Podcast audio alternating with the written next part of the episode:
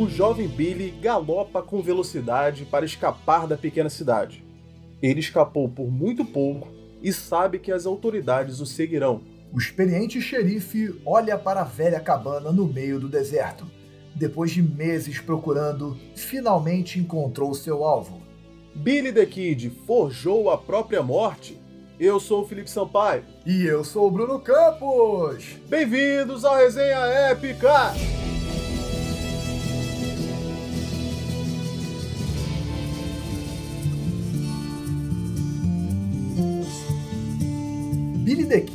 Nasceu em Nova York. É, não nasceu na fazenda como a gente pode imaginar. Ele nasceu em Nova York. Nova York, ele, ele, nasceu no leste, então, não nasceu é, no, no, Velho Oeste. Ele... Nasceu no Velho Leste. no Velho Leste, exatamente. Nasceu lá no extremo leste, né? Cidade grande. Velho Oeste, nasceu em 1859 e quando ele nasceu não tinha nem esse nome, né? A gente vai ver que mais para frente isso aí vai ser um apelido que ele vai ganhar, que vai entrar para a história. Ele nasceu com o nome de Henry McCarthy, filho de pais irlandeses. Acho que dá até para adivinhar, né, com esse sobrenome aí, McCarthy, né? A gente já falou em outro momento aqui sobre isso da grande migração irlandesa, né? Muitos irlandeses saíram por causa Sim, da fome no, lá da, da, no episódio especial de Halloween de Isso. 2023, pessoal que não ouviu vai lá ouvir. Exatamente. Então, realmente, então, milhões de, de irlandeses vieram e concentraram, se concentraram principalmente nessas cidades do leste dos Estados Unidos. Né? Primeiro, porque são as cidades que fazem. É, é, você atravessa o mar, você chega nessas cidades e eram as maiores. Seria difícil eles chegarem no Ser, oeste, né? Seria, seria uma travessia muito maior. Exatamente. Né? E cidades como Nova York é, é, já estavam muito. É, tinha uma densidade demográfica muito grande, né? Aqueles guetos de, de, de imigrantes, né? Gueto de italiano, gueto de chinês, gueto de irlandês. E se vocês quiserem visualizar realmente como era essa época, tem um filme chamado Gangues de Nova York. Pô, com Leonardo DiCaprio, esse filme é muito maneiro. É, o filme se passa mais ou menos em 1850. Eu dei uma olhada aqui, então realmente dá para ter uma noção de como era a vida, de como era o cotidiano das grandes cidades no leste dos Estados Unidos, né? É, a, até até o contexto também da Guerra de Secessão que acontece a partir de 1861. Então assim, os Estados Unidos estavam no momento de crise, né? Principalmente nessas cidades grandes aí. E a família de Henry McCarthy, né, seu pai Patrick e a mãe Catherine, e o irmão Joe, ele tinha um irmão pequenininho, Joe também, é, começam a passar algumas necessidades. Era difícil conseguir emprego, era difícil conseguir emprego para o pai, para a mãe nem se fala, era, era um momento da sociedade que, pô, acho que as oportunidades de emprego para mulheres eram, eram mínimas, né, se não nenhumas, elas poderiam no máximo ser auxiliar governantas, né, de casa, assim e tal, mas enfim, isso tudo para mostrar que era um contexto muito ruim que vai fazer com que a família dele migre, né? É, a, a, morte do pai dele também vai, vai influenciar nisso. as fontes elas não são tão, tão unânimes em falar da uhum. morte uhum. do pai dele. uma delas. Isso aí século XIX, né? 1800 e isso, 1850 e pouco, né? 1850 e pouco, 1860 e pouco, né? A Guerra de Secessão começa ali em 1861 e é interessante porque até uma das fontes vai afirmar que o pai dele, Patrick, Patrick McCarthy, morreu justamente na guerra, na Guerra de Secessão, que é muito plausível.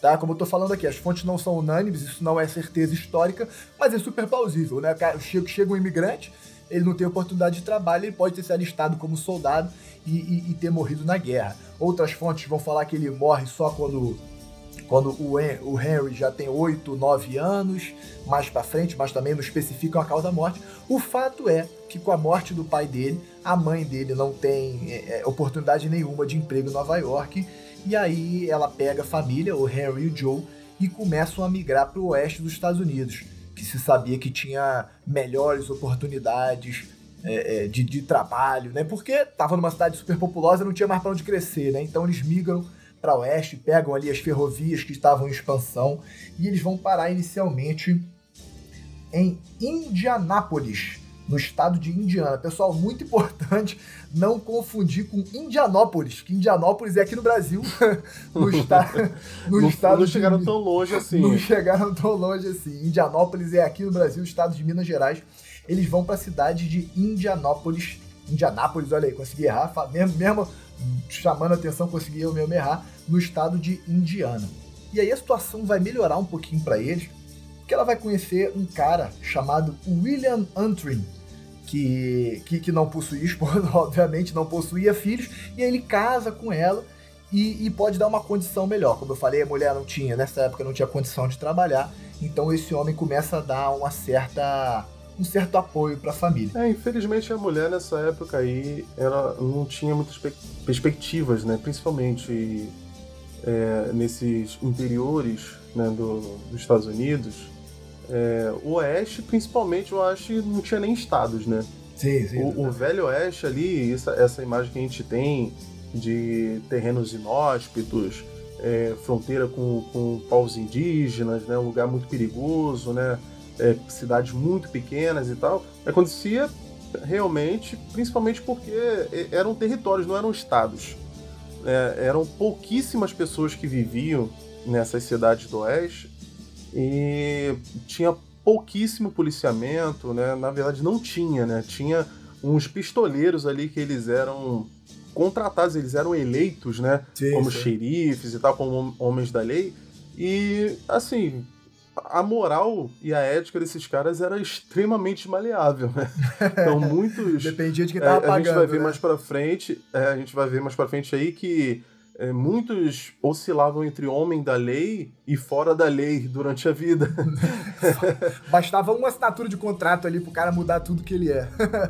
Exatamente. E sem falar também que para quanto mais pro oeste você ia dos Estados Unidos nesse período, é, maior era a diferença é, é, populacional entre homens e mulheres. Né? Muitos homens iam para trabalhar em mineradoras, construção de ferrovias, uhum. tinham ali uma, uma certa oportunidade de emprego, enquanto, como a gente falou, as mulheres não. Então a única assim possibilidade, a única projeção que uma mulher tinha para fazer nessa época era realmente casar com um cara que tivesse um emprego e que pudesse é, é, é, bancar a família dela, dar todo esse suporte. Ainda mais uma mulher viúva como a Catherine, que tinha dois filhos pequenos ali. Né? E esse foi um cara, assim, é, é, não tem muitos registros sobre a biografia, sobre a personalidade, ou sei lá, sobre a generosidade dele, por exemplo, William Antrim, mas ele foi um cara que realmente casou com ela e deu esse suporte para a família nos momentos iniciais. Eles até se mudam saem ali de, de, de Indianápolis e vão para outras cidades. A gente vai ver que ao longo de várias histórias de Velho Oeste, o pessoal migra muito, né? Sempre buscando oportunidades em novas cidades. Eles, eles chegam a morar no Kansas também, que é outro território, é, se mudam para Santa Fé, no território lá do Novo México, isso já bem mais distante, aí já é aquela coisa bem Velho Oeste mesmo. É, o feno passando, bem, bem desértico ali, né? Com índios também circulando, tendo esse conflito com índios, então se torna realmente esse, esse, ambiente, esse ambiente bem velho oeste. E aí onde a história do Billy the Kid vai começar. Ainda Henry McCarthy é, vai começar quando a mãe dele, infelizmente, falece em 1874 de tuberculose. Que era muito comum nessa época, né, infelizmente. Era muito comum nessa época. Inclusive tem até o jogo famosíssimo Red, Red Dead Redemption 2, tem um contexto lá de, de tuberculose, personagens que, que, que, tem essa doença. E não, não, não, e vamos, vamos abrir um parênteses aqui, porque é. esse jogo é maravilhoso, cara. Tem que ser falado aqui. Se, se você que tá ouvindo ainda não jogou, cara, jogue. Se, se não tiver nenhuma possibilidade de você jogar, assim, valeria a pena até você procurar no YouTube, assim, uns gameplays para você ver como é. é. Porque, pô, a história é incrível. Mesmo se for para assistir como um filme, já vale a pena. Uhum. O, o, botar, não esquecer de botar no máximo o HD lá do YouTube, porque, cara, realmente o jogo ele tem uma qualidade gráfica, uma qualidade visual incrível. Não é só isso, não só isso. Não, a história é, dele é, é magnífica. O jogo, primeiro também. que ele é da Rockstar, tem o mesmo estilo do, do GTA né, da mesma empresa que faz o GTA. Então ele é um GTA no Velho Oeste, só que ele é muito mais imersivo, complexo. Cara, é um jogo realmente incrível. Assim, a, o jogo ele responde às suas ações de uma maneira muito acertada, assim, em todos os aspectos. Né? O jogo é muito real, muito real. Assim, até a forma como as pessoas lidam com seu personagem, tá? Pra ter noção, cara. É, esse jogo é de 2018 e ele é melhor do que muito jogo que está sendo lançado hoje. Assim, só, só jogando, cara, tem que ver, tem que ver, que vale muito a pena. Dá para você jogar poker de verdade dentro do jogo. Dá, dá. Eu, eu jogo, eu jogo também, principalmente no modo online. que aí é mais emocionante ainda, que você tem o teu dinheirinho no jogo lá. Eu não aposto com dinheiro de verdade, não, pra ficar bem claro. Mas tem, tem, o dinheirinho do jogo, aí isso dá uma emoçãozinha maior, né? Tu vê o seu dinheiro virtual ali perdendo ou ganhando. E eu queria fazer esse protesto, que eu estou prestes a fazer, é, somente mais pra frente aqui no episódio, tá? E agora eu vou me... Aqui, Felipe Sampaio, eu vou me direcionar agora para os ouvintes, se você me permite. Pessoal, esse jogo é claro, é tão bom. É, esse jogo aqui é tão bom que eu faço é, frequentemente um convite pro, pro nosso amigo aqui, Felipe Sampaio, pra gente jogar, pra gente jogar no modo online. O modo online, inclusive, ele tem um dos personagens que paga, te, te, te dão missão ali, né? No cenário você tem vários personagens, você interage com eles e, e eles te dão, e eles te dão missões. Seja de roubo de coisas ou uma coisa mais honrada, né? Como devolver uma carroça que foi roubada de alguém. E um dos personagens que dá a missão nesse jogo, o, ele não tem nome, ele só tem um apelido. O Garoto. Eu achei isso, é, eu achei isso muito curioso. Claramente, evidentemente, é uma referência ao Billy the Kid, né? Kid, o, o, o, garoto, o jovem, o pequeno, a criança. Mas na verdade, meu protesto não é sobre isso, não. Eu tenho feito regularmente aqui pedido para jogar com o meu amigo Felipe Sampaio. E ele tem me respondido também com a mesma frequência o seguinte, cara, eu tô jogando Baldur's Gate 3. Desde que o Felipe Sampaio comprou esse jogo, adquiriu esse jogo, ele não quer saber de outra coisa. e, aí eu tenho, e aí eu sou obrigado a jogar no modo online com um garoto, sei lá, de 12 anos na Malásia, que não sabe nem falar inglês, eu não consigo me comunicar com ele. Entendeu? Eu jogo com pessoas de, diversos lugares do mundo ali, a minha imersão no Velho Oeste, e eu poderia estar jogando com o meu caro amigo Felipe Sampaio. Então, caros ouvintes, eu, eu faço esse apelo aí, vamos lançar essa campanha. Felipe Sampaio, jogue Red Dead modo online com o seu amigo Bruno Campos, porque ele está pedindo. Não, você, deixa eu fazer você, minha réplica não, aqui você agora. Fale com os ouvintes. Eu estava falando com eles, você fala com eles, tá? Não, olha só. Eu, eu quero que agora também vou fazer um pedido para eles. Um ouvinte aí que jogue Baldur's Gate 3, explica pro nosso amigo Bruno Campos como é impossível jogar outro jogo tá? É só isso. Porque qualquer um que tenha jogado vai concordar comigo que não tem como. Não tem como deixar de jogar Baldur's Gate, pelo menos antes de fazer mil horas, tá? Porque realmente é incrível, principalmente para um amante de RPG como eu. Inclusive, olha só, já convido aqui o pessoal que gosta de RPG, que escuta a gente, eu sei que são vários.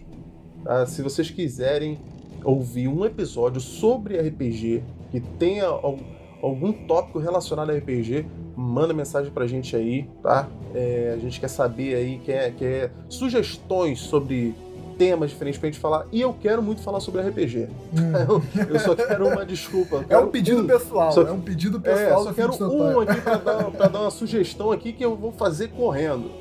Se uma pessoa pedir, ele vai parar tudo que tá fazendo. Aqui, aqui, aqui, esse aqui, ó. Você aqui pediu. Pessoal, o Felipe Sampaio, ele, ele é mestre de mesas de RPG, então vocês conseguem imaginar o quão o quanto que ele gosta desse assunto, o quanto que ele gosta desse tema. Eu também gosto. Eu sou mais nerd do que jogador de RPG, mas com certeza, se vocês quiserem, a gente vai fazer. A gente já fez um episódio, foi um dos nossos primeiros episódios, falando sobre DD na época do lançamento do filme. Né? E ficou muito bom, a gente traz bastante essa abordagem e fala bastante do, do filme também. Então fiquem à vontade aí se vocês quiserem. Mas voltando aqui ao Velho Oeste, vamos sair aí de de D&D e vamos sair de Baldur's Gate, vamos voltar aqui pro, pro Velho Oeste. Como a gente falou, tem esse contexto da, da doença tuberculose no jogo. Né? A gente sabe que, infelizmente, nessa época era uma doença que não tinha cura. A penicilina ela só foi inventada em 1928 né? Bem mais para frente. Então, infelizmente, a mãe do Henry McCarthy, ela morre, né? Falece de tuberculose nessa época. E o cara que eu falei aqui agora há pouco, o padrasto do Henry, tal do William Antrim, que eu, que eu tava até falando que o cara era, ah, gente boa, deu suporte ali. Nesse momento aqui ele vai se mostrar o justo oposto. Né? Ele não vai querer dar apoio pro jovem Henry e o irmãozinho Joe e vai colocar eles numa espécie de, de pensão é, não existia assim um orfanato constituído, não nessas cidades pequenas, né? Talvez nas cidades grandes tivesse orfanatos em que ele pudesse deixar as crianças. Aqui não tinha. Cara, Velho Oeste era aquelas cidadezinhas que tem uma igreja, um banco, uma, um, um, um, um salão, salão, um salão, um restaurante, assim, eram cidades realmente pequenas. E o que, que ele fez? Ele deixou o, o, o Henry e o Joe aos cuidados de, de uma dona de uma espécie de albergue, né? Que é, oferecia todo tipo de serviço ali. Oferecia almoço, também era um bar, tinha um, um quarto pequeno ali para o pessoal se hospedar. Mas quando eu digo deixou aos cuidados, a, a, a, mulher da dona ali, a estalajadeira, não adotou eles.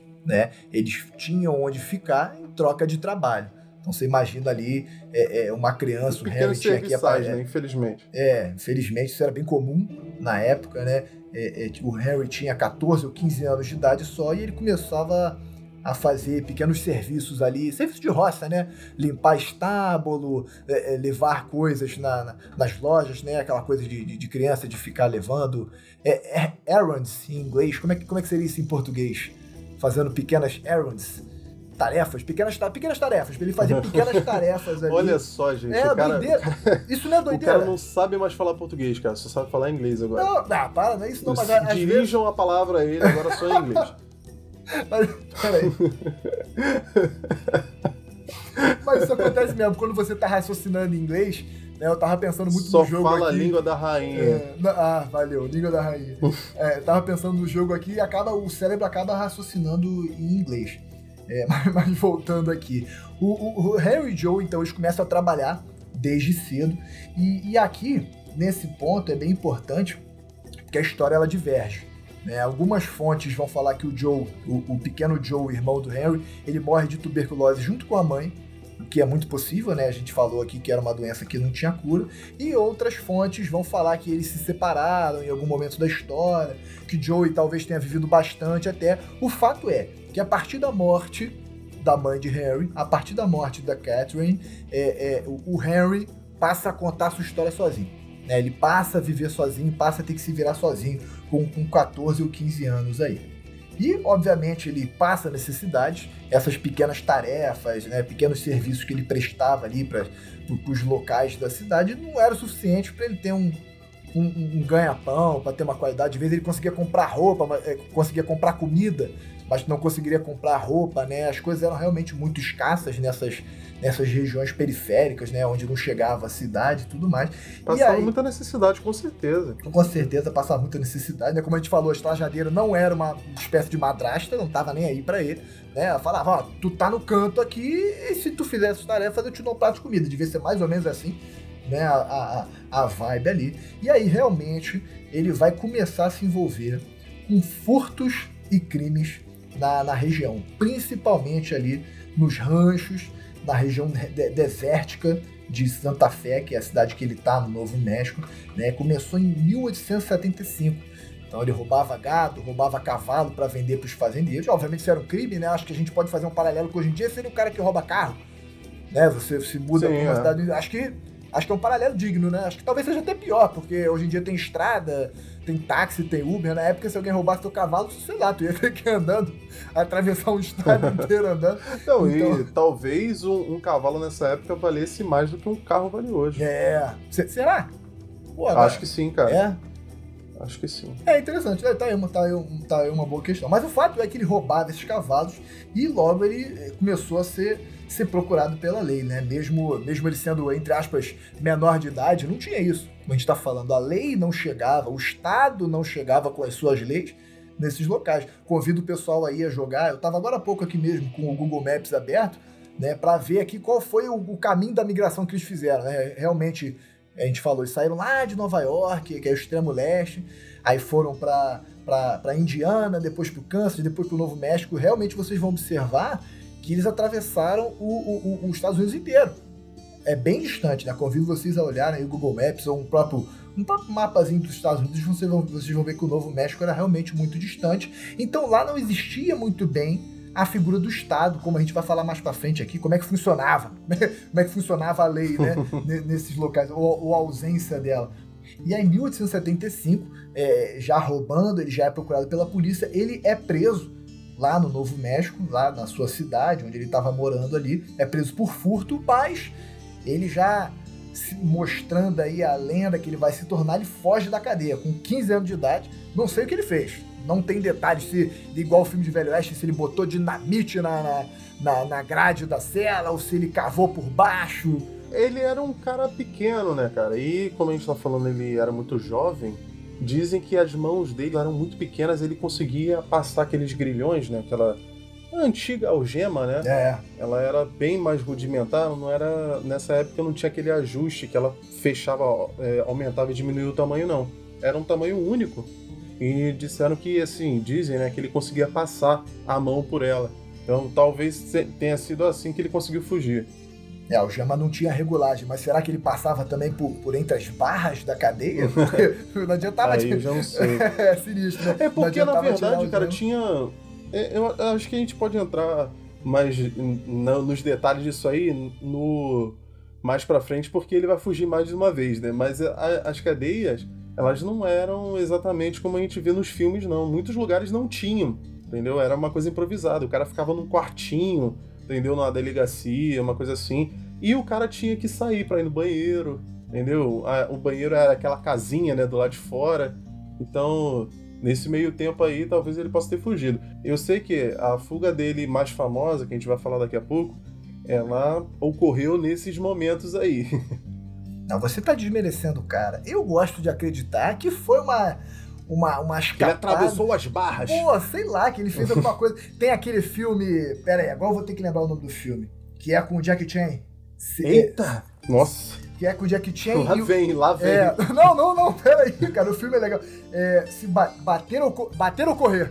Bater ou correr, que é com o Jack Chan e o Lourinho famoso também, que fez um monte de filme. E aí, e aí tem uma cena no filme que eles dois são presos, né? Tem sempre essa coisa do cara sendo preso em filme de Velho Oeste.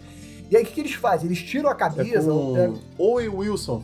Owen Wilson, isso aí. E aí eles pegam um pedaço de tecido, uma camisa rasgada, uma calça, não lembro exatamente. Ele faz uma espécie de torniquete nas barras, né? E aí quando ele começa, quando ele começa, pera aí, tu já tá rindo, tu já tá achando bobo, não é não, é inteligente, tem física no negócio. O, o, o, quando vai, ele vai começar a torcer, um deles fala, vai rasgar, vai rasgar o tecido, a gente não vai conseguir escapar, não adianta você girar, vai rasgar o tecido. A outro vai lá e, e, e urina, faz xixi ali no tecido e, e, fala, o Jack Chan fala, né, com aquele, com aquele sotaque, com aquela dificuldade em falar inglês, né, ele fala pano molhado não rasga. E aí ele continua girando assim. Eu achei, achei bem interessante essa abordagem. Com certeza a metalurgia dessa época não era igual aos dos dias de hoje. Provavelmente o aço ali não era. Não, com certeza acontecia assim. É, é. Com então, certeza talvez, dá certo. É, Billy the Kid fez xixi, fez xixi num pano, torceu a barra ali, escapou, ele já era um cara. Barra era... feita de sabão. não, de sabão não, mas, mas, mas muitas construções eram feitas de madeira né? Como você falou, às vezes não tinha é, propriamente. Barras um, de madeira, então. Barras de madeira, né? não tinha propriamente um, uma, uma cela, né? Numa delegacia, às vezes era uma coisa improvisada, improvisada, uma sala, sei lá, um segundo andar de uma casa, realmente. Ok, Billy the Kid conseguiu fugir, a gente deixa aí para vocês também a imaginação de como ele conseguiu escapar dessa primeira, dessa primeira cadeia. Né? E ele foge pro, pro Arizona, depois ele volta, e é interessante que né, nesse retorno é, é, reza a lenda, né? Muito do que a gente está falando aqui é baseado em coisa escrita, mas essas coisas escritas também são baseadas em lendas, né? O pessoal ia falando de um para o outro aqui, e aí tem uma, uma teoria, tem uma conspiração aqui que eu achei interessantíssima, que índios apaches no deserto do Novo México roubam o cavalo dele, e aí ele é obrigado a, a andar durante um longo trecho, né, para voltar para para o Novo México sem cavalo. Né? Então ele tem que sobreviver. É, é, é pouco plausível, né? acho que seria muito difícil. Eu acho que acontece um pouco depois disso aí, mas uh, o, essa primeira prisão dele aí não foi a única. Vamos somar aí é, esses pequenos furtos aí, né? Que ele, ele fez. Ele fez um, uns pequenos furtos de comida, é, fez furtos de, de, uma. Dizem que é, ele roubou uma lavanderia chinesa.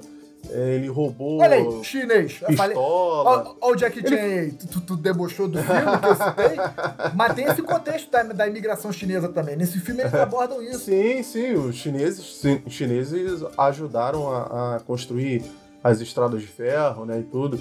E no começo eram esses pequenos crimes assim que foram aumentando, né? A gente vê que somado a isso vai ter o primeiro homicídio, né? O suposto primeiro homicídio do nosso querido Henry McCarthy, né? É, acontece que supostamente ele tinha um tinha um bully, né, na cidade em que ele vivia. Uhum, tinha um cara que vivia né? xingando ele, um valentão que ficava perturbando ele, né, num salão. E esse cara era um ferreiro. Ele era o Francis P. Windy Carril. Windy era o apelido do cara, né? Uhum. E esse cara ficava perturbando ele até que o, o Billy, que de acordo com os relatos, né, ele era um, um de, desde sempre, desde novo, né, ele era muito corajoso. Ele enfrentou o cara. Numa dessas aí, né, eles acabaram discutindo, o cara empurrou ele no chão, né? Só que o que dizem é, é, é, o seguinte, que o cara empurrou ele e tentou pegar a arma que o Billy estava usando.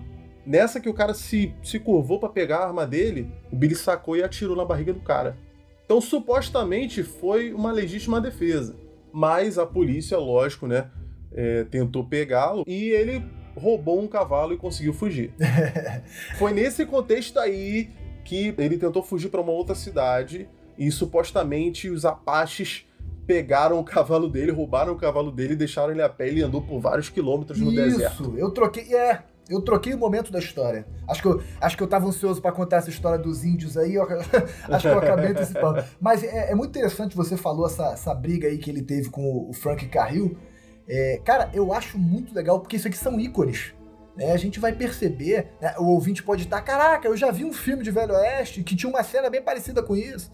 Ah, joguei Sim. um jogo, não sei o quê. Porque... Aí que se criam os, os estereótipos isso, aí do, exatamente, do aí que se criam os estereótipos. Essa briga de bar que você citou, ela aconteceu em 1877 e é muito icônico essa coisa do salão.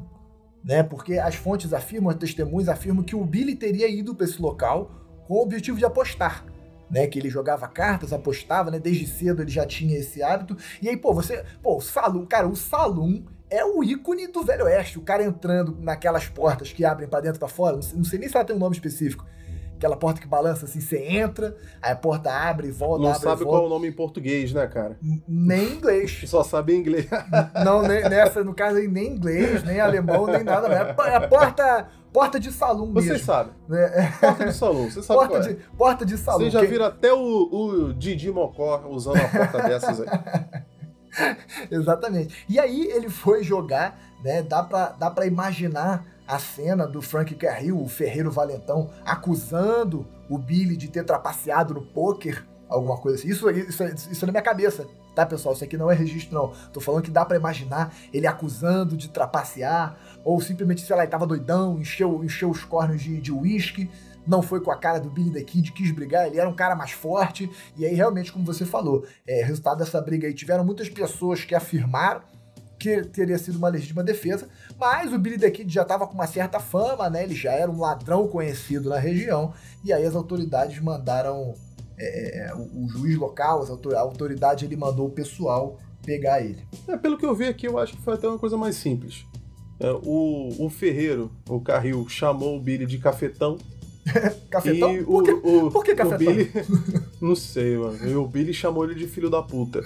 e foi o suficiente para eles entrarem num, numa luta corporal ali até a morte. Se hoje em dia isso, isso já é acontece, imagina nessa época. Cara, esse é outro ícone, esse é outro símbolo do Velho Oeste. Qualquer briguinha, os caras lutavam até a morte. É que a né? vida deles devia ser tão ruim que qualquer coisa era motivo, meu irmão. O cara não tinha nada a perder, não.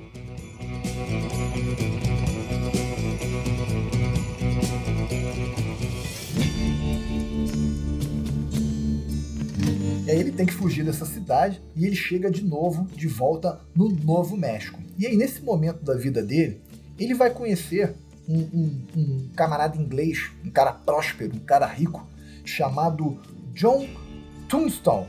Né? E de acordo com as fontes, ele era um cara assim, generoso, um cara educado, bem aquele estereótipo inglês também. Eu acho que a gente vai falar de vários estereótipos aqui. Aquele estereótipo bem, bem inglês, um cara educado, bem vestido, que acolheu Billy né? Ofereceu a ele um emprego nas suas propriedades, né? Esse era um cara que tinha comprado propriedades ali para plantar, criar bem aquele contexto agropecuário, né? E ele era um cara tão generoso, de acordo com as fontes, que, que um contemporâneo de Billy, um, um cara que deixou um relato chamado Frank Cole, teria escrito o seguinte: quando Billy foi contratado pelo inglês, ele ganhou um cavalo, roupas e uma nova arma. Era a primeira vez que ganhara algum presente em sua vida.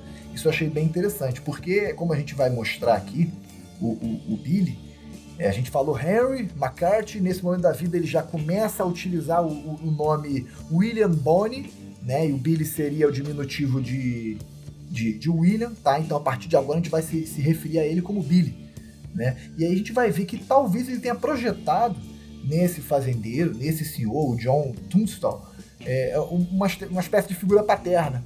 Né? Ele, não ter, ele perdeu o pai muito cedo, o padrasto foi, foi obviamente uma, uma rejeição, então você vai ver uma proximidade muito forte entre o Billy, embora ele fosse um empregado do Tombstone, do John, é, você vê uma proximidade muito grande, um certo afeto entre eles mesmo, um certo carinho. Só que ele se encontra nesse momento no meio de uma guerra entre duas facções. Tá? De um lado, você tem esse inglês rico, o John Tunstall, e do outro, você tem um monopólio comercial de dois caras, dois sócios chamados Lawrence Murphy e James Dolan. E aí aqui eu queria, eu queria fazer um, uma pausa rapidinho para falar como é que funcionava o Velho Oeste. Né? A gente já falou um pouco sobre isso, eu queria, eu queria esmiuçar. Eram regiões distantes das cidades grandes, logo você não tinha é, é, políticos locais ali que poderiam aplicar a lei, você não tinha um Estado tão presente igual você tinha nas cidades do leste, e aí acabava que os ricos do local, os donos de propriedade, é, acabavam ditando as regras. Impunham ali como é que a coisa ia acontecer, e para exercer a lei deles, eles contratavam pistoleiros. Né, qualquer um que tivesse uma arma, que nessa época era a coisa mais fácil do mundo de você ter, é, era contratado como, como aplicador da lei. Né? O acesso à arma era muito facilitado. Né? A gente vê em filme de Velho Oeste aí, todo mundo tem uma arma, por quê? Era exportado, exportado não, era vendido, era trazido do leste para o oeste, muitas armas, principalmente por causa daquela questão indígena. Né? Então era interessante para a política dos Estados Unidos como um todo que, que os senhores que fossem migrando para o oeste fossem expulsando os indígenas de suas terras. Então o acesso a armas era, era, era muito facilitado era trazido, era muito barato, e aí qualquer um podia trabalhar para esses senhores de terra. E aí, como eu falei, tinham esses dois clãs que disputavam o monopólio comercial. O Murphy e o Dolan, eles já eram os proprietários locais, a, a loja, aquela coisa da General Store, né, que também é muito presente em filme de, de Velho Oeste, aquela Sim, loja que vende tudo, que vende tônico, aqueles tônicos miraculosos que era tudo de charlatão, vende carne latada, que também é uma coisa super comum em filme de Velho Oeste, vendia tabaco, charuto, tequila, muito comum, whisky. Inclusive, cara, a Coca-Cola surge nesse contexto aí. A Coca-Cola era um remédio também que foi, foi feita no, no século XIX. Ela surge como um remédio, assim como esses tônicos aí que você está falando. Será que a galera encarou como, como charlatão? Será que por isso a Coca-Cola no início não vendeu quase nada? Eu, eu li é. recentemente, não sei, nem, não sei nem se foi você que me mandou.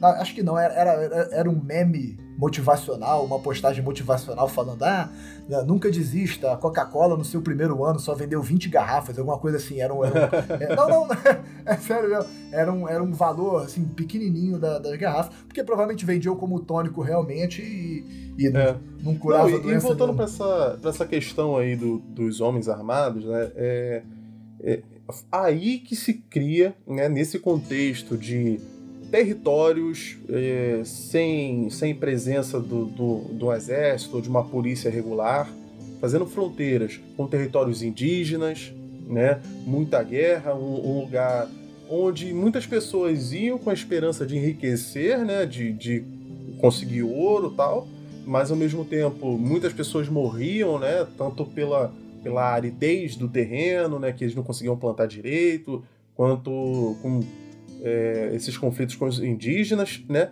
E muitas pessoas que não conseguiam ganhar vida, honestamente, começavam a roubar, né? Nesse contexto, é, principalmente essas, esses grandes empresários aí, eles começam a contratar qualquer um que tenha uma arma e saiba atirar, né? É, muitos fazendeiros também, inclusive. Isso aí que faz o cowboy hum, americano, né? Sim. Que na verdade é um conceito mexicano, tá? É, ele vem do vaqueiro, né? O vaqueiro já era esse cara que cuidava ali do gado tal, e andava sempre bem armado justamente para proteger o gado né, de, de ser roubado, que isso acontecia muito no Velho Oeste, né? é, tanto o gado quanto os cavalos e tal. Então, é, esses caras que a princípio faziam essa segurança das fazendas, né? Eles começaram a ser usados pela, pelo próprio governo né, desses territórios para fazer segurança também, já que não tinha ninguém para fazer isso, entendeu?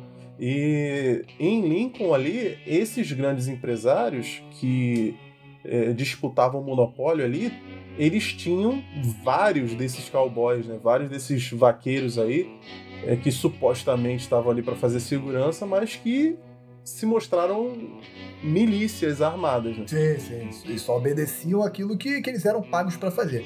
Mas olha só, eu não ia falar.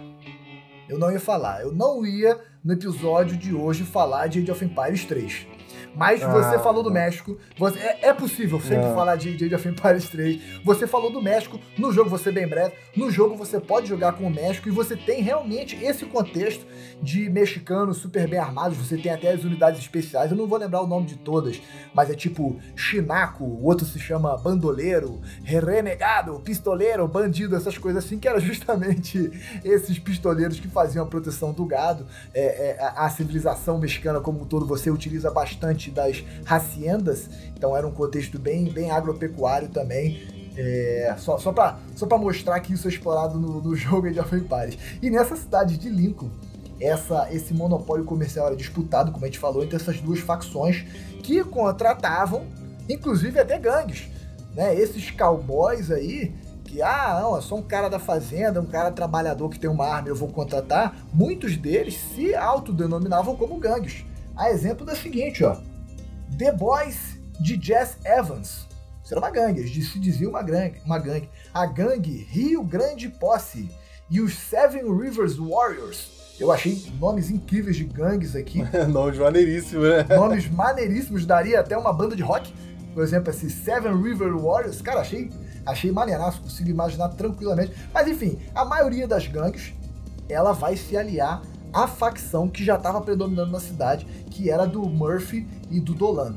O, o, John Tunstall, lembrando aqui, que é o inglês rico ali, que, que, que, adotou e contratou o Billy the Kid, ele vai se mostrar ao longo da história um cara mais, entre aspas, honrado, vamos colocar assim. Né? A sua facção era basicamente ele, um advogado, chamado Alexander Maxwin. Então você já vê que só pelo fato de ele ter um advogado ao lado dele, talvez ele quisesse fosse um pouco legalista, né? Quisesse fazer as coisas é, é, da forma correta, da forma legal. E os seus funcionários, que incluía ali o Billy the Kid.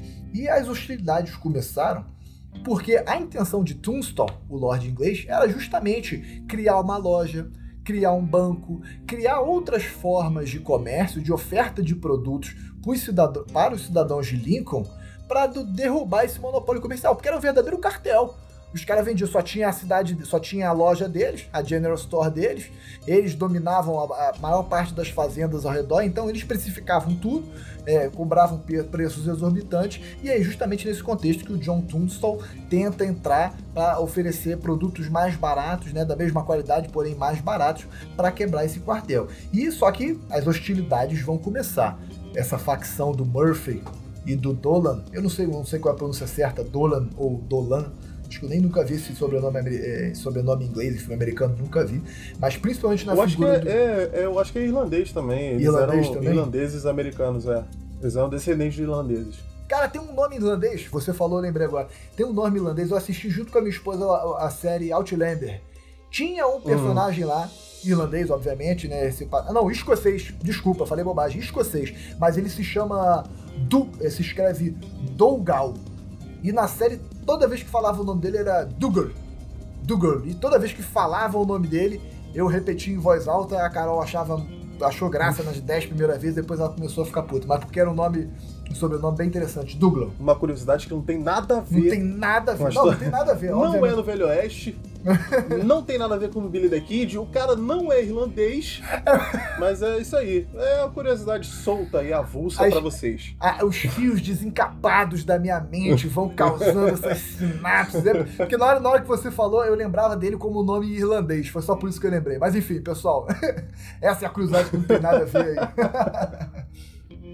E o Dolan, ele é um cara extremamente violento e ele começa a estimular, através de seus capangas, através das gangues que eu citei ali, a ficarem mais hostis.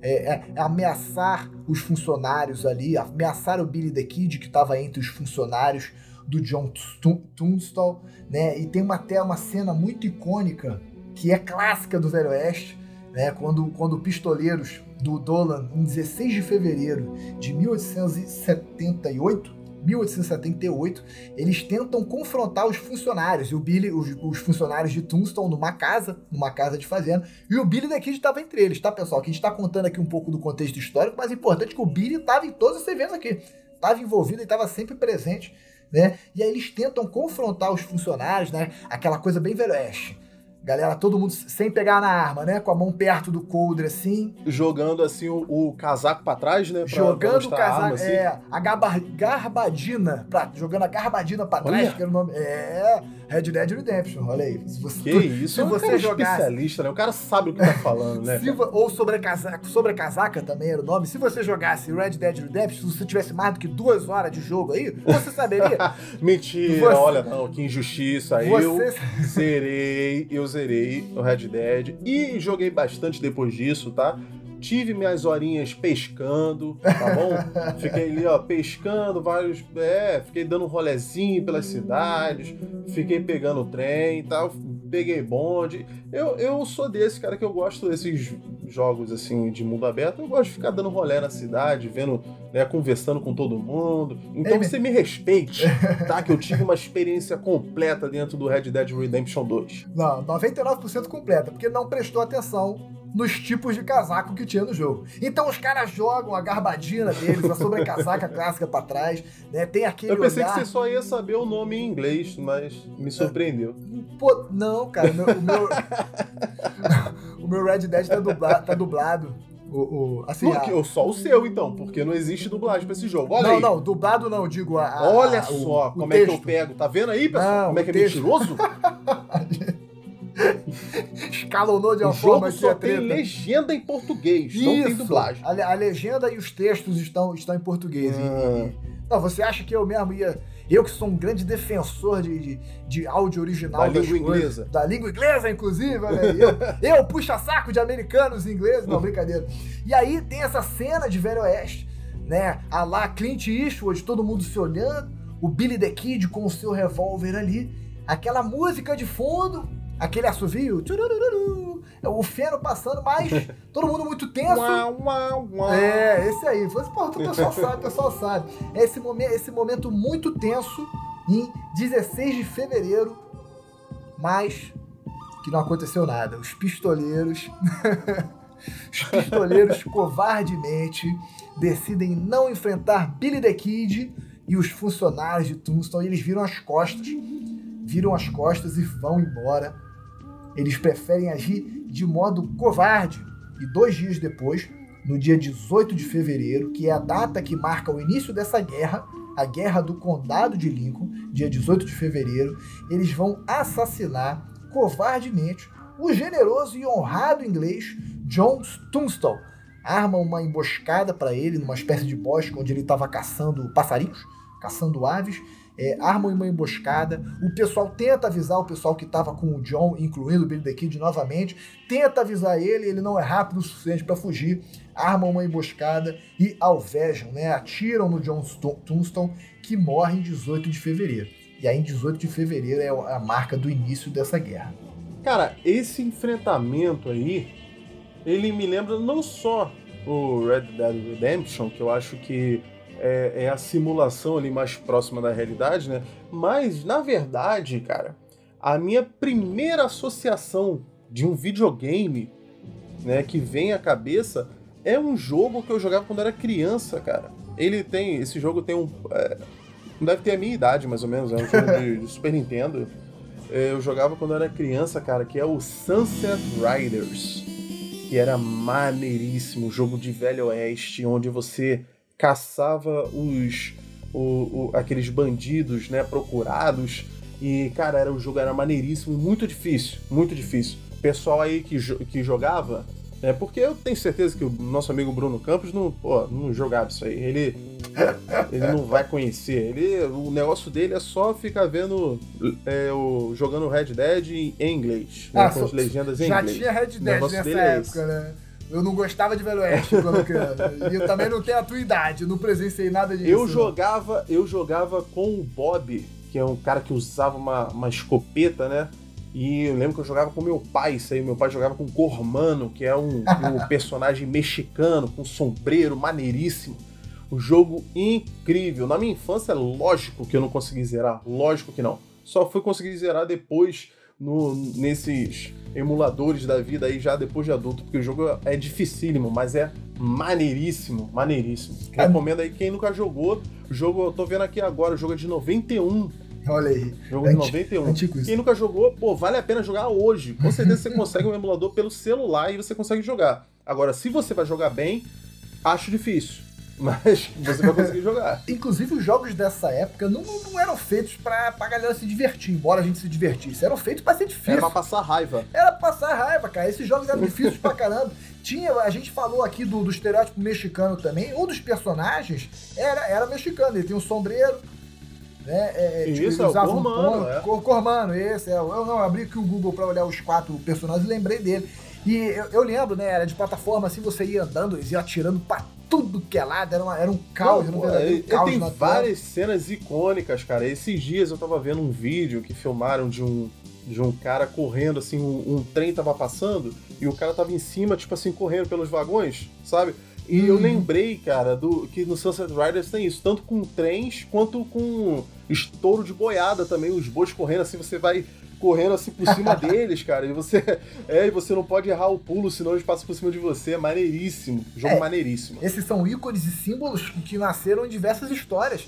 Né, do, do Velho Oeste, como essa aqui que a gente tá falando hoje do Billy the Kid. Tem também Jeff James, Wyatt Earp, tem vários outros aí que a gente pode. Buffalo Bill, né? Esse que a galera. Ó, oh, Buffalo é, Bill, cara. Esse Buffalo que a galera Bill, canta no inclusive, funk, mas nem sabe quem é.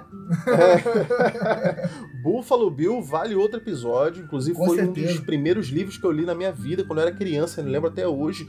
E, olha só, cara, isso, isso é um trauma que eu tenho. Pessoal, se tem alguém aí que tem um livro, é um livro de bolso, tá? É um livro pequenininho, com uma capa é, eu acho que é uma casa para rosa, cara. Eu não lembro qual é o título, mas é um livro, é uma biografia do Billy the Kid. Se alguém tiver, alguém souber qual é o livro, qual, qual é o autor, eu gostaria de ter de novo. Por quê? Esse foi um livro que meu pai comprou num sebo.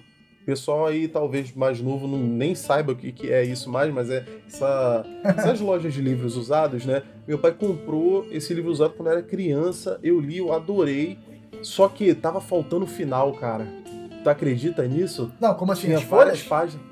É, tava ah. faltando várias páginas do, logo no final. Eu nunca vi o final desse livro. E eu pesquisei, assim, anos depois eu procurei esse livro, não achei em lugar nenhum, tipo, no, nem, nem no, no estante virtual, nem nada. Se alguém souber, alguém tiver. Se alguém quiser mandar para mim, eu aceito pra caralho. Ou Mas se vocês souberem pelo menos, pô. Onde encontrar. Né? Ah, eu acho, eu acho que o Felipe tá falando do, do livro, pô, que é. O título é tal, o autor tal. Pô, vocês já vão estar tá me ajudando pra caramba, que eu queria muito poder ler esse livro.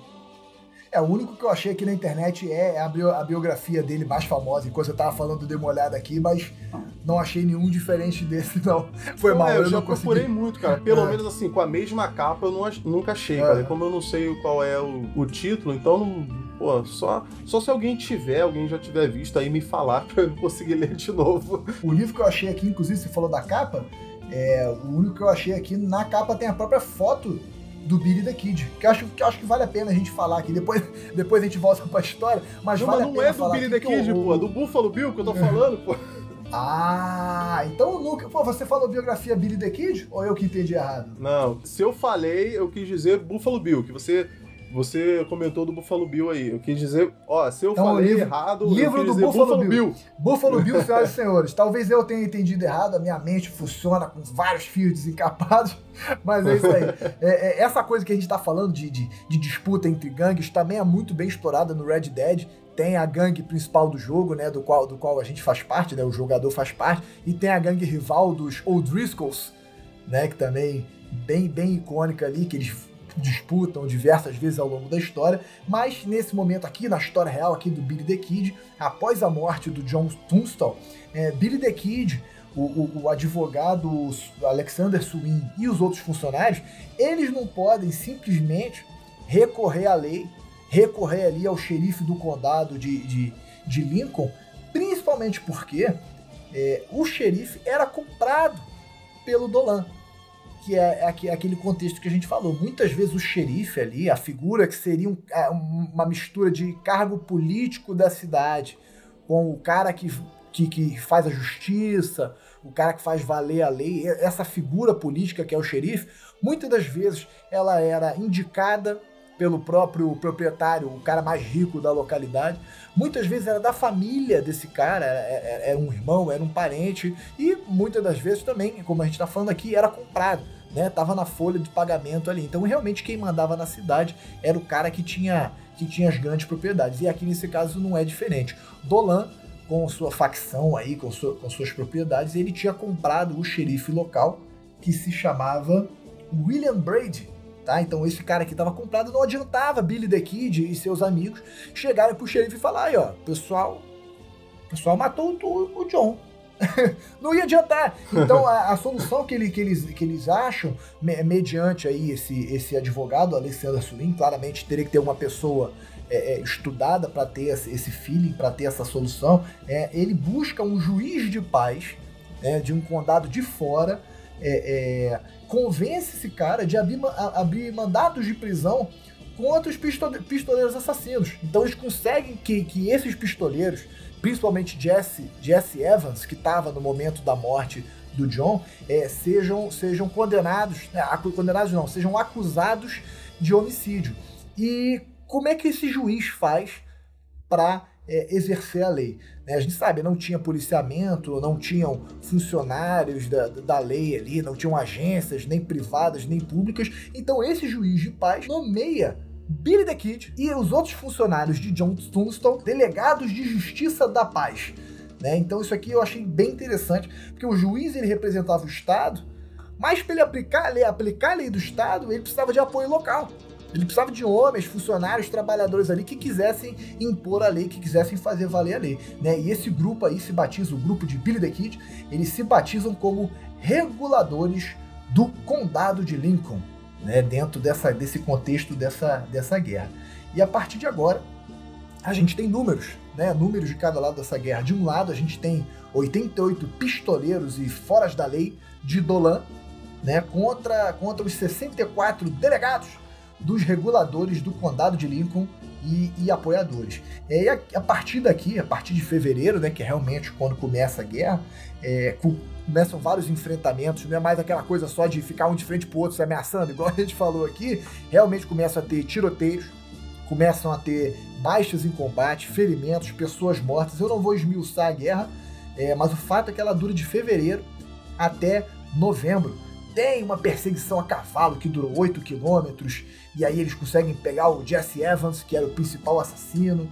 Tem o um enfrentamento do Billy the Kid com esse xerife corrupto aí chamado William Brady né? Eles, eles conseguem derrotar, conseguem causar a morte do corrupto William Braid, mas o Billy toma um tiro, ele é alvejado na perna, né? três dias depois ele é baleado novamente, agora no braço, em outro tiroteio com alguns assassinos, enfim, se torna uma guerra bem, bem sanguinária, bem violenta, até que a conclusão dela é dentro da própria cidade de Lincoln. O Billy e seus demais companheiros ficam presos dentro de uma casa dentro da cidade são alvejados de todas as direções pelos pistoleiros de, de Dolan e Billy num, num ato heróico, né, aqui de acordo com, com as fontes, né, as testemunhas que contaram a história depois, o Billy num ato heróico, ele consegue fazer com que seus companheiros fujam do local, aí ele, ele é tido como herói que salvou a galera, eles conseguem montar em seus cavalos e fugir da cidade de Lincoln.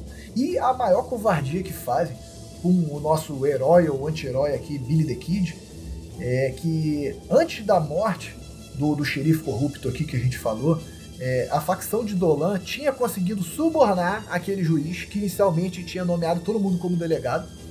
Eles conseguem subornar esse juiz, então realmente cada um tem seu preço nessa história.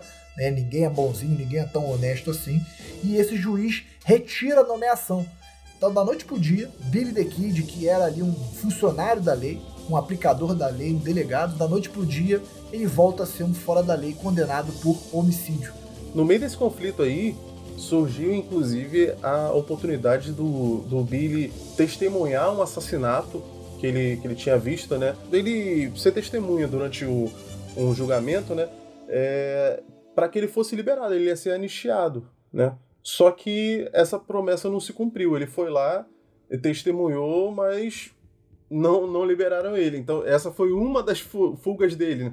Ele fugiu de novo da prisão depois disso aí. E não vai ser a última fuga, não. Isso aí lembra muito a situação de Lampião aqui no Brasil, né? Uhum. Lampião, que tinha o seu bando ali de, de cangaceiros, que foi contratado pelo governo, inclusive eles disseram, prometeram para ele o posto de capitão, né? E depois, quando, quando eles não são mais necessários, eles são descartados e ele não ganha recompensa nenhuma. Né? Tanto é que o, depois disso o bando começou a chamar ele de capitão por isso aí, porque na verdade ele deveria receber esse título e não recebeu. Então é bem, acho bem parecida essa situação, né? Do Velho Oeste, onde o, os fora da lei eram usados como hum. homens da lei Sim. quando convinha, né? E depois eram simplesmente descartados. Exatamente. Cara, o, o Lampião e os cangaceiros é, é o nosso Velho Oeste brasileiro, né? que no caso é Nordeste, é. Né? Mas é fazendo um paralelo com as histórias de cowboys dos Estados Unidos. A gente com certeza tem que fazer um episódio sobre Lampião um dia. Né? E Billy, ele foge, não pode retornar à cidade de Lincoln. Essa batalha marca o fim dessa guerra, né? Em 1878, a Guerra do Condado de Lincoln.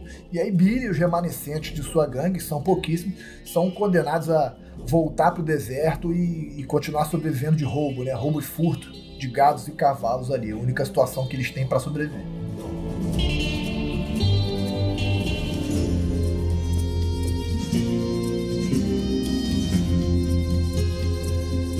Nessa época aí, existe uma recompensa de 500 dólares pela captura do suposto, entre aspas, né, William Bonney, né, que era o pseudônimo aí do, do nosso Henry McCarthy, né, o nosso Billy the Kid. E isso aí, na época, cara, era uma fortuna, tá? era muito dinheiro, muito dinheiro. E um dos caras que cresce o olho nessa recompensa é um xerife chamado Pat Garrett, tá? que começa a procurar desesperadamente pelo paradeiro do Billy the Kid. Inclusive nessas caçadas aí, esse detetive, esse detetive, esse xerife, ele consegue até matar é, outros membros do bando do Billy the Kid, né? Mas o Billy consegue fugir. E em dado momento ele consegue, mais uma vez, o Billy the Kid é preso, né? Só que a gente vai ver aí é, a fuga que realmente deixou o Billy the Kid famoso no mundo inteiro, né? Porque foi noticiado não só nos Estados Unidos, mas no exterior também. Ele foi preso provisoriamente num tribunal lá em Lincoln, no Novo México, e esse local tá de pé até hoje, tá? É, é até um local de visitação e tudo. Dizem que o que acontece, como eu já falei antes, né? Teve aquela questão aí do, das mãos dele pequenas, né? Que ele conseguia soltar as algemas, né?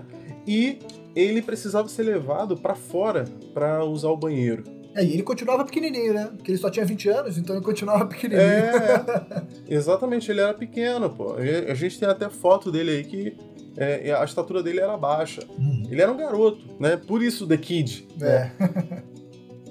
ele foi levado para fora para usar o banheiro, tá? E aí divergem, né, as teorias. Eu vi até uns documentários aí do, do History e tal, né? Mas a gente sabe que eles não são totalmente confiáveis, né? Mas é, a gente não sabe exatamente como é que foi, mas teoricamente é, ele foi acompanhado né, por um dos delegados ali até o banheiro que ficava do lado de fora, aquele tradicional mesmo que a gente vê nos desenhos, né, aquela casinha Latri, latrina, do lado de né? fora, latrina a latrina com... lá fora. E o outro delegado estava numa loja próxima. Ele tinha saído, tinha se afastado, provavelmente estava bebendo alguma coisa. As teorias, elas variam de alguém do bando Billy the Kid tinha deixado uma pistola lá dentro do banheiro para ele pegar, ou ele entrou em luta corporal com esse delegado que estava acompanhando ele ali e conseguiu pegar a pistola dele. Ele sobe uma escada do tribunal assim na frente do cara, o cara vem atrás e ele consegue atirar no cara lá de cima. e mata o cara na escada. Isso aí tem umas outras suposições em que, na verdade, eles tiveram uma luta na escada e o Billy the Kid conseguiu sacar a arma do delegado e atirou nele. Tem uns historiadores que dizem, inclusive, que provavelmente foi até uma legítima defesa, porque esse delegado aproveitou que estava sozinho com ele e tentou matar ele. Entendeu? Dizem isso também, que poderia ter acontecido.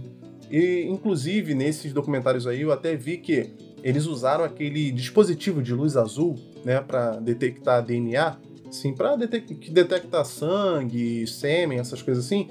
E aquilo ali detecta sangue seco há mais de 100 anos, tá? E realmente eles nessa escada eles perceberam que tipo as manchas de sangue estavam na parte de cima da escada. Então provavelmente foi isso que aconteceu mesmo. Eles lutaram ali em cima da escada e o Billy the Kid conseguiu dar um tiro no cara. E o cara caiu na escada já é, moribundo. Depois disso, Billy the Kid sabia que todo mundo em volta ali teria ouvido o tiro, né?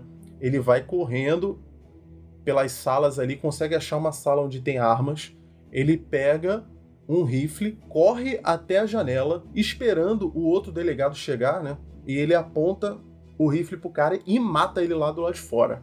Lá nesse local tem até uma pedra assim marcando o local onde os dois morreram, né? O interessante é que, pelo que dizem, o tempo que ele levou para se livrar dessas algemas, que a algema não era só na mão, não, era na perna também, né? Juntava os dois tornozelos. E, e, e às vezes ainda tinha uma corrente prendendo a algema da mão e, e, a algema do pé, né? É, não, essa aí não prendia as mãos e os pés, não, mas o, ficavam os, as duas mãos presas entre si e os dois tornozelos presos entre si também. Sim, sim, sim. Supostamente ele tirou. Ah, outra teoria também. É, além de ele tirar a mão, poderia ser que ele estivesse com do, os dois lados da algema num pulso só. Porque justamente que esse pessoal tinha que ficar tirando e botando a algema toda hora, alguns estudiosos dizem que, em certas ocasiões, quando os caras tinham certeza que não tinha como o preso fugir, eles prendiam os dois lados da, da algema num, num, pulso só, só para marcar que aquele cara tava preso, caso uhum. ele fugisse, pra, né, o pessoal pra identificar ver, ele. Só para identificar, porque na verdade os caras pensavam assim: "Ah, não, ele não vai conseguir fugir com os pés presos mesmo, né? Assim facilita o cara ir no banheiro e voltar, né? Porque senão eles tinham que ficar botando e tirando toda hora. Então provavelmente o Billy the Kid tava ou ele conseguiu tirar, ou ele tava com os dois lados num, num pulso só, né? E ele demorou pelo menos uma hora para conseguir tirar os do pé porque como é que ele ia cavalgar assim com as pernas presas, né?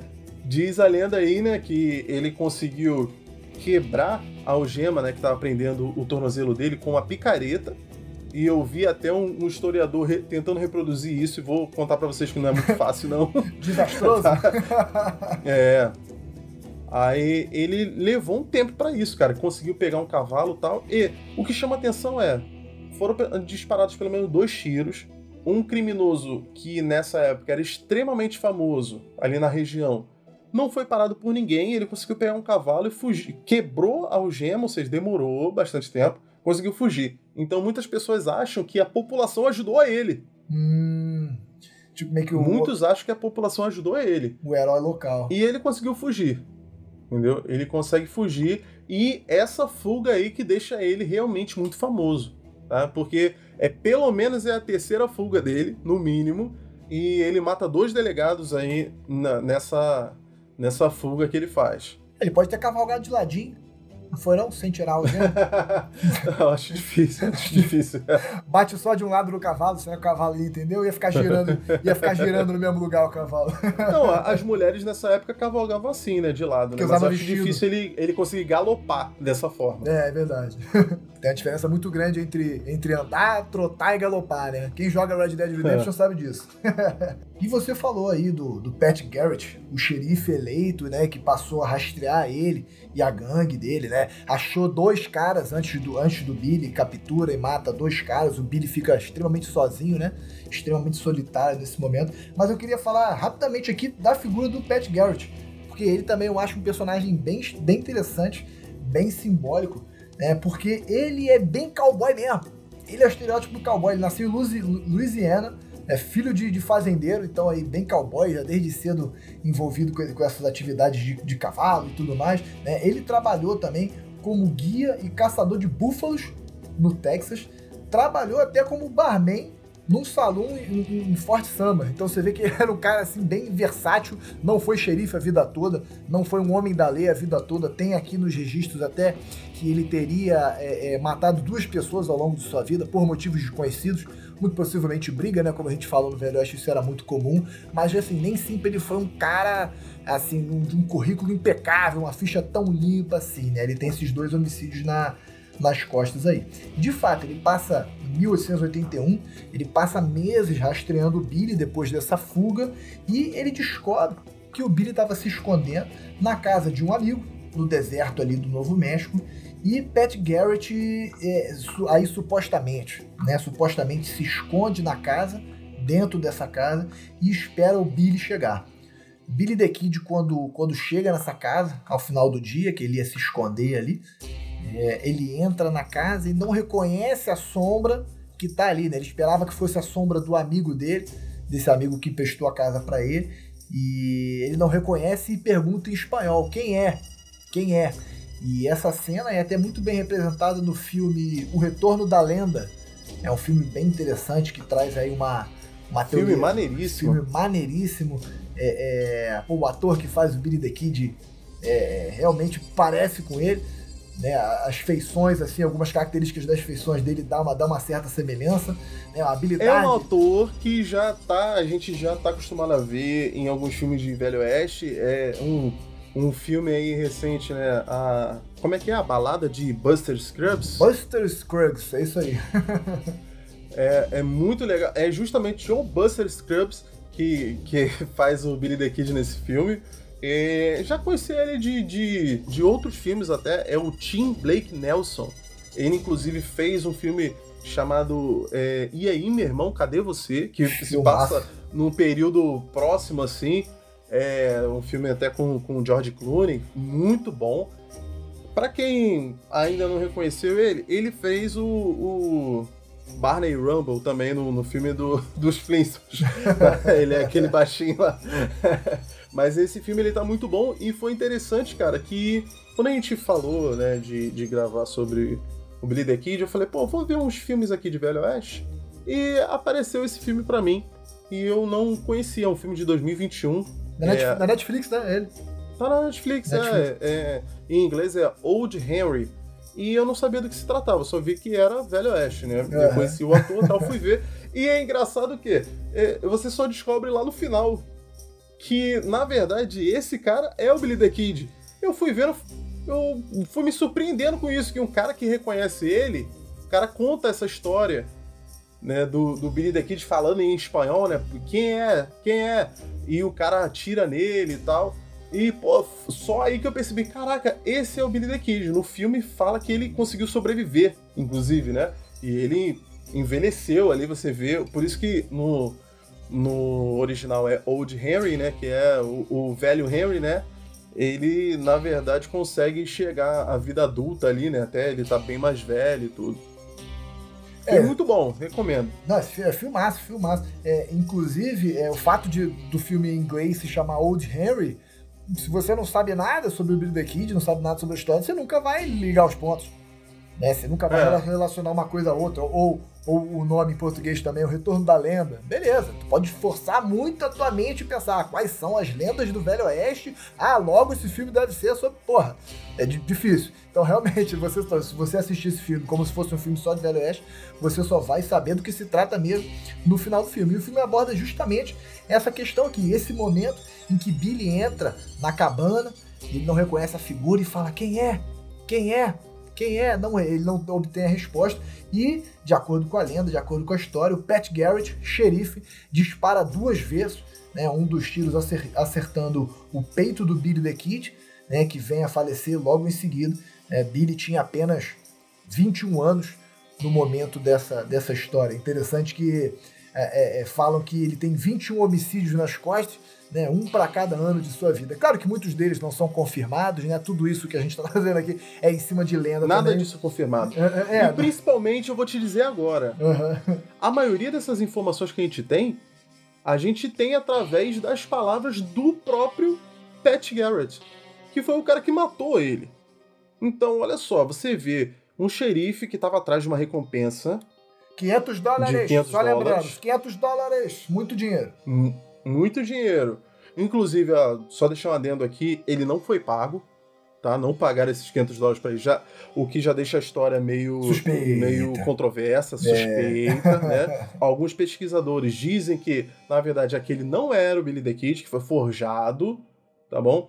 E toda a história do Billy the Kid foi escrita por, por esse Pat Garrett meio que pra justificar que realmente é, é, ele tinha matado o Billy the Kid. Ele escreveu com suas próprias palavras um, um livro chamado The Authentic Life of Billy the Kid, ou seja, a autêntica vida de Billy the Kid. Então, aí que vão dar todos esses detalhes, que ele matou 21 homens, esse xerife que o, su- supostamente o Billy the Kid matou, também William não Brady. se sabe se foi ele. Aham. Não se sabe se foi ele, não tem como saber. Não tem como saber se foi ele. Né? Entre muitas outras coisas. A gente sabe que teve esse cara com esse nome, né? Que ele era um fora da lei, que ele foi preso e fugiu. A gente sabe que ele matou aqueles dois é, delegados ali né, na, na fuga. Mas, cara, todo o resto, assim, a maioria do resto da história, a gente sabe só através do Pat Garrett. Então, cara, não tem como saber se é verdade. In- Inclusive, durante a história, muitas pessoas disseram que eram o próprio Billy the Kid. O mais famoso deles é um cara chamado, que era vulgarmente conhecido como Brush Bill Roberts. Ele que inclusive tinha outros nomes também, esse cara. E- Esse cara parecia ser uma figura, cara.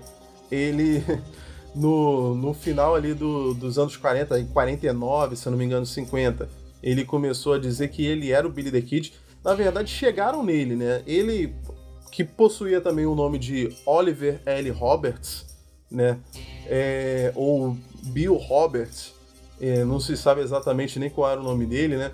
É, esse cara, ele foi achado por um pesquisador, um cara, era um investigador, que o cara tava procurando sobre histórias, né, ali no condado de Lincoln, né? Ele acabou ficando, ficando sabendo por uma outra pessoa que, na verdade, o Billy the Kid estava vivo, né? Mas que ele não ia contar, não ia falar onde ele estava, nem ia falar o nome dele para preservar o, o, o Billy, né? Porque, em teoria, se ele estivesse vivo ainda, ele ainda seria um, um homem fora, Fora- da lei, fora da ele ainda lei. era procurado. Aham. É, ele foi condenado à morte, tá? Pelo assassinato desses, desses dois homens aí.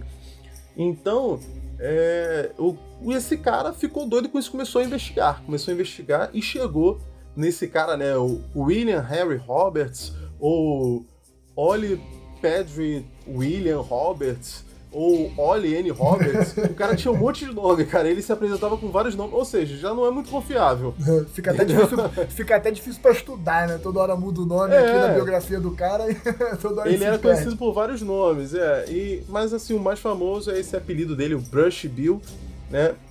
Ele foi interrogado por esse investigador e ele acabou mesmo, entre aspas, confessando, né, que ele era o Billy the Kid. E ele pediu ajuda, né, para esse investigador que se chamava William Morrison. Ele pediu ajuda para conseguir um indulto né, do, do governador para conseguir o, o- a anistia, né? Porque em teoria ele poderia ser morto ainda, né? Poderia ser julgado. E, cara, o que aconteceu foi que existiu um- meio que uma um- uma prova da memória dele, né? Começaram a fazer várias perguntas sobre o Billy the Kid, sobre a época e tal, e foi desastroso, o cara não lembrava de nada, o cara confundiu um monte de coisa, falou um monte de nome errado, os caras falaram, não, cara, esse aqui não é o Billy the Kid. Definitivamente. É, a gente até Tá. que queria, a gente até que queria, mas porra, não, É, não é esse, não é esse maluco queria. aqui não. tem essa lenda aí que muitos muitos políticos até acreditaram nele tudo. Muita gente acredita. Esse cara vivia no Texas, né? Inclusive o túmulo dele lá no Texas é bem grande, tá escrito Billy the Kid grandão no túmulo dele. É, mó doideira.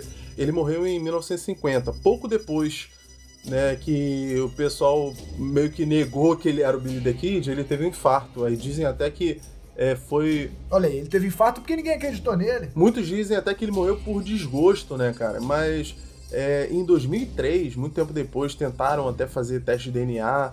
Mas, pô, cara, é muito complicado porque não se sabe se. Eles queriam fazer um teste com a mãe do Billy, com o suposto corpo do Billy e com o corpo do, do Brush.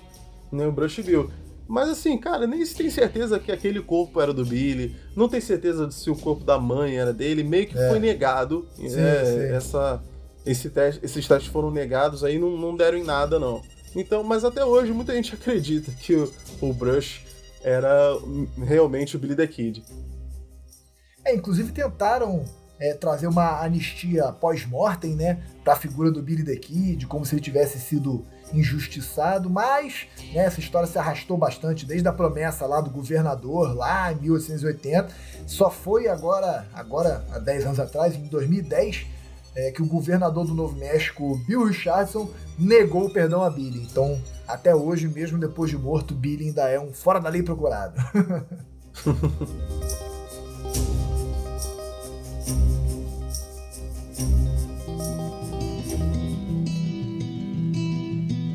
Mas e agora, meu amigo Bruno Campos? que você acha? Billy the Kid forjou a própria morte? Irmão, com certeza, mas ele não fez isso sozinho. Eu vou te trazer uma teoria agora que tu vai ficar maluco. Hum. é a conspiração, teorias da conspiração, gosto muito, acredito em todas. Inclusive, todas essas teorias aí da morte, dele não ter morrido, que você falou, acreditei em cada uma delas, mas eu vou trazer uma aqui que é muito maneira. É, uma das teorias é que, na verdade, Billy the Kid e Pat Garrett, é, em determinado momento da vida deles, já teriam tido um contato, já teriam desenvolvido uma amizade. Eu falei aqui que o Pat Garrett trabalhou como barman num salão, né? Então, olha, é plausível. Em 1878, talvez eles tenham se esbarrado ali num salão no Novo México, trocado uma ideia, tomado um whiskyzinho, que era a bebida favorita dos cowboys, tenham desenvolvido uma amizade e que no momento da morte, né, futuramente, lá no momento da morte, isso tudo tenha sido forjado justamente para que Billy the Kid pudesse fugir com uma nova identidade e viver em outro lugar. E Pat Garrett teria escrito o livro como forma de homenagear seu amigo e comprovar a morte dele, que não aconteceu. Né, comprovar ali para o pessoal parar de, de perseguir o Billy the Kid é, tem uma música, essa, essa, toda essa história, toda essa teoria da conspiração maluca aqui que eu tô trazendo, inspirou o, o, o famoso compositor e cantor Bon Jovi. Ele escreveu uma música chamada Blood Money, que eu achei interessantíssima, que nessa música ele traz duas perspectivas, né? Seria essa música seria um diálogo entre Billy the Kid e o Pat Garrett, né? É, na música Billy teria teria dito assim, o Billy se sente traído por Pat Garrett, seu antigo amigo, e ele diz assim: Perry, até naquele diminutivo, né? Em inglês é. Eles botam mais um T e um Y, é tipo petzinho, né? Em português. Então você vê que é a, a proximidade ali. Perry, te transformaram no homem da lei e te deram um distintivo de prata. Te pagaram um pouquinho de dinheiro para você vender meu sangue. E aí ao, ao ponto que Pat Garrett teria respondido: Isso não é sobre mim, nem sobre você nem sobre os tempos bons e ruins que passamos. Quando a linha entre irmãos e justiça mudam, você faz o que tem que fazer. Não se pode fugir disso. Cara, o Bon Jovi sabe alguma coisa que a gente não sabe. tá ligado? Então, essa música, inclusive, é bem bonita, é um, é um countryzinho bem, bem melódico aqui, mas é, é brincadeiras à parte, cara, talvez é, é, é plausível que Billy the Kid tenha vivido né, sobre outros nomes, tenha escolhido um outro nome. A gente vê que ao longo da vida mesmo dele, ele mudou de nome, é, é, nasceu como Henry, em determinado momento ele passa a usar o nome William. Algumas teorias falam que ele teria pego esse nome ou do pai, ou até mesmo do padrasto. William virou Billy. Em determinados pontos ele usa o sobrenome do padrasto, outros ele usa o sobrenome do pai. Então você vê que realmente, como fora da lei, isso é bem comum. É bem razoável, bem plausível que ele fique mudando de nome para não ser encontrado pela, pelas autoridades. Mas, poxa, eu, cara, eu gosto de acreditar sim que, que ele não morreu dessa forma que é contado. Pat Garrett teria escrito isso por qualquer motivo. Né? Esse negócio da, da, amizade aqui, dos amigos, é só uma teoria, falei brincando, mas não sei. É, alguma coisa para ele pegar os 500, os 500 dólares lá, talvez ele escreveu essa história. É, mas eu, eu, gosto de acreditar que sim. Billy the Kid não morreu nessa cabana de seu amigo, né? ainda mais numa emboscada uma emboscada, pô, covarde de Pat Garrett. Eu, te, eu tenho o Pat Garrett como uma, um personagem ó, interessante e honrado na história. Eu não acho que ele teria matado o Billy the Kid de forma tão covarde assim. E principalmente o Billy the Kid porra, não teria caído numa armadilha no velho golpe da cabana vazia. Porra, o cara não ia cair nesse velho golpe. Porra, tinha dois caras, tinha um cavalo sozinho lá de fora. Porra. Ninguém andava a pé nessa época, tudo era longe. Tinha um cavalo lá de fora. Aí o Billy vai entrar na casa.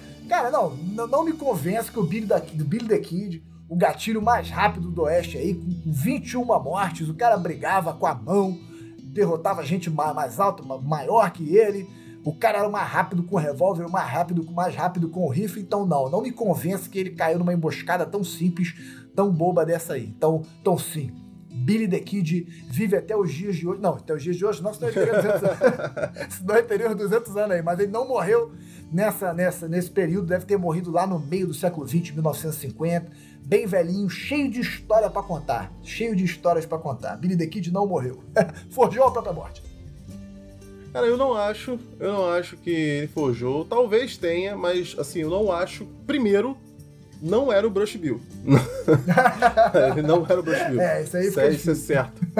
É, eu não acho que o Pat Garrett é, fosse amigo dele. Não acho isso, até porque fica meio difícil de explicar por que, que ele matou os, os capangas do Billy. Sim, sim. Né? É, mas assim, eu acho que é possível que o Pat Garrett esteja mentindo. Eu acho que sim. E é isso que você falou, ah, não, tenho ele como homem honrado. Cara, se a história, qualquer história, exige que eu ache que alguém é honrado, eu já vou tender a achar que é mentira. Faz sentido. É, infelizmente, as nossas, nossas pesquisas mostram que é por esse caminho. Se a história diz que alguém era muito honrado, que era muito corajoso, que era muito gente boa, provavelmente é mentira. Tá? Mas eu acho sim que o cara poderia mentir, poderia matar outra pessoa só para pegar o dinheiro. Isso faz todo sentido, principalmente no Velho Oeste. É, vale lembrar que esse cara nem conseguiu ser reeleito o xerife depois. Ele deveria ter sido aclamado, né, como um cara que pô, pegou um grande bandido assim. É, foi negado a recompensa a ele, seguraram a recompensa, não pagaram, ou seja, que mostra que tá meio estranho, né? Talvez o governo só queria abaixar, abafar a história, né? E usaram qualquer corpo para dizer que era o Billy the Kid. Eu acho que é muito provável que aquele não tenha sido, mas é, eu acho que assim é uma suposição, cara. Suposição. Não acho que eles eram amigos, não acho que. Eu acho que assim, tipo, Billy the Kid pode ter morrido em outra circunstância, entendeu? É, se ele tivesse vivido até o século XX, eu acho que a gente teria alguma notícia dele em algum momento. Então eu acho que ele não viveu muito mais. Se, se ele não morreu nessa situação ele deve ter morrido em outra, muito próxima ali daquela mesma época. Então, não, acho que não. Acho que o Billy the Kid não forjou a própria morte. Mas o Pat Garrett sim, mas o Pat Garrett forjou a morte dele. É isso que você tá dizendo. Não, o Pat Garrett com certeza tá mentindo, ah, cara. gostei, gostei da tua resposta. Com então. certeza tá mentindo.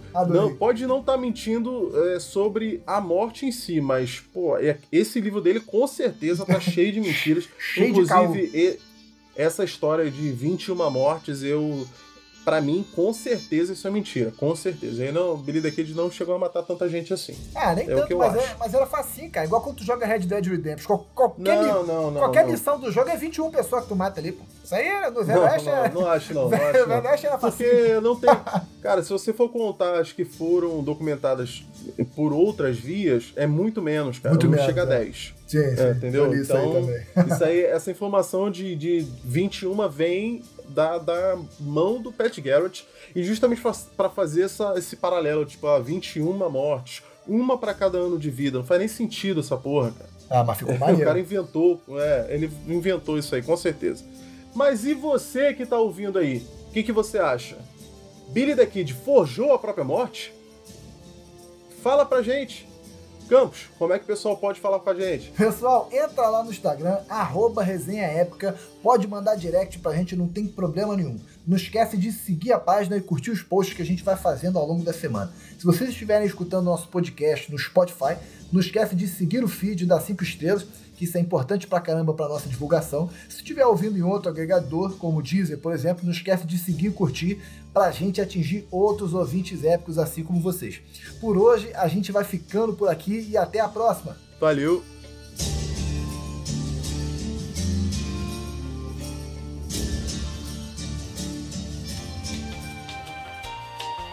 Essa promessa de anistia foi antes disso.